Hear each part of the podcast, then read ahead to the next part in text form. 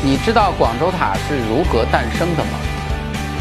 广州塔的设计者又是怎样的设计师呢？广州塔因何能够成为广州的骄傲？欢迎收看《建筑三百秒》，我是建筑师高强。我们中国的地标建筑的建设，似乎很多都和大型的体育赛事活动有关。比如说北京呢，为了搞零八年的奥运会，几乎把城市翻过来重新建了一遍。最为突出的当属大裤衩，虽然历经十多年了，但是至今仍然风波不断，绝对的国内争议建筑第一名。而在中国的南方广州，因为二零一零年要开亚运会，于是也开始了造城运动，其中诞生了现在广州绝对的地标建筑——广州塔，外号“小蛮腰”。与大裤衩相比，小蛮腰就要好得多了。除了与日本神户塔的山寨风波之外，小蛮腰基本获得了来自各方的认可与喜爱。今天呢，我们就来聊聊这个腰的故事。小蛮腰的诞生过程也是经过了国际竞标。所不同的是，小蛮腰的设计者不是什么知名的建筑大师，顶多呢也就算个建筑小师。这个小师呢，就是来自荷兰的建筑事务所 IBA 夫妻店的老板和老板娘。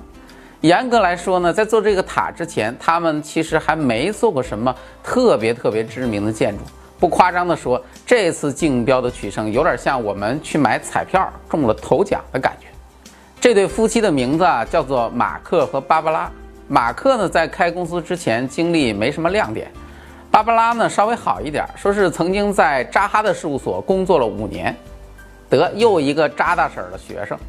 这二位的事务所本来就是本本分分的在国内折腾，结果呢，自打听说了广州要耗资十五亿人民币兴建新地标的消息，两个人就萌生了要来中国折腾的想法。参与这么重大的一个竞标，当然要先有一个靠谱的方案。据说呢，马克在厨房里想到了这个概念，他把橡皮绳绑在两个椭圆形的木盘之间，做了一个旋转。结果就产生了最初的想法。我一直很好奇，那究竟是怎样的两个木盘呢？是拿来垫锅的、垫杯子的，还是垫什么的？总之呢，这两个木盘让马克中了个大奖。马克夫妻呢觉得这个木盘构思不错，于是呢就做了一个更精致的模型出来。那现在新的问题来了：第一，IBA 是一个多么小的事务所啊，好像就十个人。如果他们以这个名义去参赛，我估计连资格预审可能都通不过。而且还有一个很重要的问题，作为一个电视塔来说，结构是第一位的。你想的再美，最后结构做不出来怎么办？两个人很聪明，马上想到要去找一个更大、更牛的公司合作。通过朋友，他们找到了那个神奇的公司——奥雅纳。说实话，我做这个节目这么久了，我怎么觉得我好像是在给奥雅纳公司做广告一样？你看看我们之前说的那些项目，有多少项目都是这个公司参与解决的？我说它，我都快说反了。但是没辙啊，咱们总也绕不过它。奥雅纳公司呢，作为这个行业的老油条，一看这个模型，据说负责人的眼睛就亮了。我的天哪，这简直是太酷了！这就是那个中标方案啊，咱们必须合作。这下方案有了，大公司的牌子也有了，马克拿着方案就要去参加竞标了。可是又一想，好像又少点什么，什么呢？他们从中国朋友那儿得知，我们中国人特别喜欢听故事，做方案要不编个故事出来，估计是不容易取胜的。于是马克他们又找了一位中国朋友，这位朋友非常厉害，一看这个方案就帮他们编了一个美丽少女站在珠江边上守候广州的动人故事出来。这下起火了，正式参赛。当时的竞标方案，那也是云集了世界各大公司的众多方案，提交的方案是五花八门，形态各异。有的方案呢是在中国字上面下功夫，有的呢是在传统文化上做文章，还有的呢做了一个 一千米高的一个方案，在高度上使劲儿。总之呢，大家是八仙过海，各做各的塔。最终呢，经过几轮的厮杀，小蛮腰获得了最后的胜利。小蛮腰当时中标的设计高度其实只有四百五十米。中标之后，很多媒体都争相报道，看广州塔，我们中标不再去追求高度了，我们进步了。别以为我们中国人就知道追求那种更高的虚名。结果呢，很快这个报道就被打脸了。后来业主方直接把小蛮腰的高度增加到了六百一十米。虽然又由于航空管制高度的要求降了十米，但六百米的高度在当时完工的时候仍然是世界第一高塔。只是日本人特讨厌这个第一，我们还没捂热乎，他们就在三年后弄了一个东京天空树出来，夺走了第一名。不过和天空树比起来，小蛮腰的颜值可高多了。从设计手法上来说，小蛮腰的设计手法是非常时尚的，整体上是一个扭腰的造型，二十四根立柱旋转上升。通体通过非常简洁的线条，简单的扭转而成，整体造型那是非常简洁大气。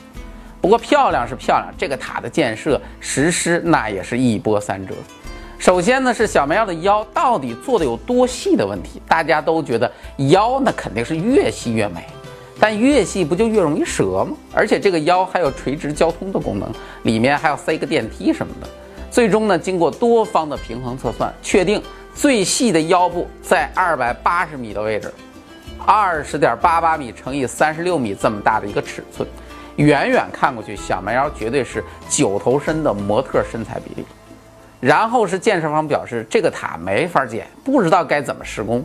结果呢，奥雅纳为了说服施工单位，做了一个施工的动画片，详细的演示了施工的全部过程。最终看的建设方也没有招，只好屈服了。另外呢，设计还遭遇了业主的各种高难度要求，其中一个要求就是要在椭圆形的顶层增加一个旋转餐厅。椭圆怎么旋转呢？一旋转不就出去了吗？没办法，为了满足业主的要求，就在顶部做了一个很小的圆形餐厅，就像个夹心饼干一样搁在那儿。还有就是小蛮腰的摇摆问题，这么漂亮的腰不甩两下那多浪费啊！现在的问题是这个腰容易闪着。因为广州的风太大了，尤其是当台风来的时候，于是呢就在屋顶做了两个大水箱。有趣的是呢，这两个水箱是放在滑轨上的，正好和塔的摇摆方向相反，于是就大幅度减少了塔的摆动幅度。尽管如此，还是会摆。为了不让大家在塔上观景的时候害怕，广州塔内部的装修都没有采用吊灯。就餐呢，据说也不能用盘子盛汤，以免引起人们的恐慌。当然了，小蛮腰还拥有一大堆的世界之最，啊，什么世界最高最长的空中漫步云梯，世界最高的旋转餐厅，世界最高的摩天轮，世界最高的垂直速降，世界最高的户外观景平台，等等等等等等，一大堆的称号。除此之外呢，小蛮腰还有一个最为精彩的设计，就是它的照明设计。小蛮腰呢，由于采用了 LED 的照明形式，因此呢，可以变化出各种各样不同的色彩。现场看上去确实是令人叹为观止。那么小蛮腰建成之后，和北侧的广州东西二塔实际上是形成了三足鼎立的局面，正好位于城市新中轴线与珠江的交汇处，成为广州市首屈一指的城市景观。小蛮腰的诞生过程充分证明了，就算是一个小小的设计师，也可能成就大梦想。厨房里的盘子也能变成城市里的地标。而这一切成功的关键是你一定要找一个足够神奇的大大的公司，因为如果没有大树的庇护，就算你是一个天才，也可能被晒成鱼干儿。进入微信，点击搜索框，搜索公众号“强词有理”，选择那个黄色的小头像，点击关注，您就可以第一时间看到我们的节目了。